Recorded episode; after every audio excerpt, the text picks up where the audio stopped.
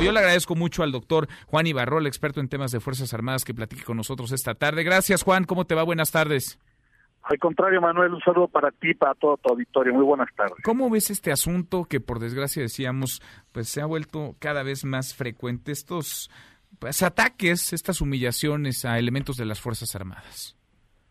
Fíjate que desafortunadamente van a, vamos a seguirlo viendo, es decir, eh, como bien lo decías en, esta introducción, son grupos perfectamente identificados, eh, ligados a la delincuencia, ligados a bandas que roban desde trenes hasta combustibles, evidentemente narcotraficantes, que pues lo que quieren en primer lugar es tener eh, lejos a las Fuerzas Armadas y en segundo lugar también evidenciar algo que se está generando en una gran confusión que afortunadamente hoy la Secretaría de la Defensa Nacional lo aclara.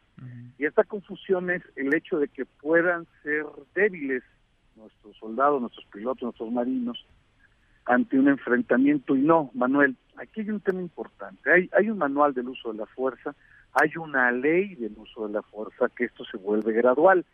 Es decir, si te atacan con palos, puedes responder también con toletes o puedes responder con bastones. Mm. Si te atacan con armas de fuego, los militares tienen todo el derecho de responder con armas de fuego. Fue lo que pasó ahora en la Cajete Puebla, donde hubo un intercambio de disparos justamente porque así lo, lo, lo hicieron estos delincuentes, intentando recuperar una bodega de productos robados. Entonces, o sea, no es que lleguen los elementos de las fuerzas federales, de las fuerzas armadas a golpear ni a disparar, sino que tienen todo el, el, derecho, digamos, a defenderse. La legítima defensa está de su lado.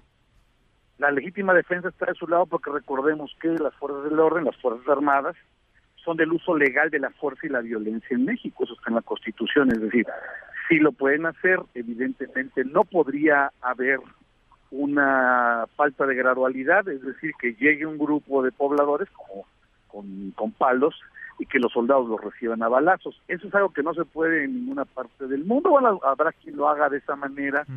Sin embargo, insisto en esta confusión que los delincuentes están intentando eh, utilizar, aprovechar con las declaraciones del presidente, que bueno, personal, a título personal lo digo, son desafortunadas, puesto que no se está enfrentando grupos ideológicos, no se está enfrentando grupos políticos, se están enfrentando grupos criminales que tienen un interés único de ganar dinero, de ganar poder territorial para poder cumplir con estas actividades ilícitas que hacen. Entonces se ha generado esa confusión de hasta dónde las Fuerzas Armadas no responden. Ya lo vimos, Manuel, en el video del domingo, que cuando hay una gradualidad de agresión contra fuerza, entonces los soldados responden. La Secretaría de la Defensa Nacional emitió un comunicado de prensa, me parece que ayer en la noche, donde es claro el hecho, es decir, si nos agreden con armas de fuego, vamos a agredirlos con armas de fuego o vamos a responderles más bien la agresión, perdón, con armas de fuego. Es decir, no es de que tengamos a soldados eh, eh, que, que, el pueblo bueno, este pueblo sabio de que tanto se habla, pues los golpeos enfrente con ellos. No, Manuel, el 85% de la población confía plenamente en sus Fuerzas Armadas y no los va a enfrentar. No, no, no, no son ciudadanos. Hay grupos, hay intereses, hay grupos criminales detrás. Juan, pues sigamos platicando. Ojalá que no veamos estas escenas o al menos no de manera tan frecuente y ojalá que sí, que el ejército, que las Fuerzas Armadas se defiendan porque se tienen, se tienen que defender. Gracias como siempre.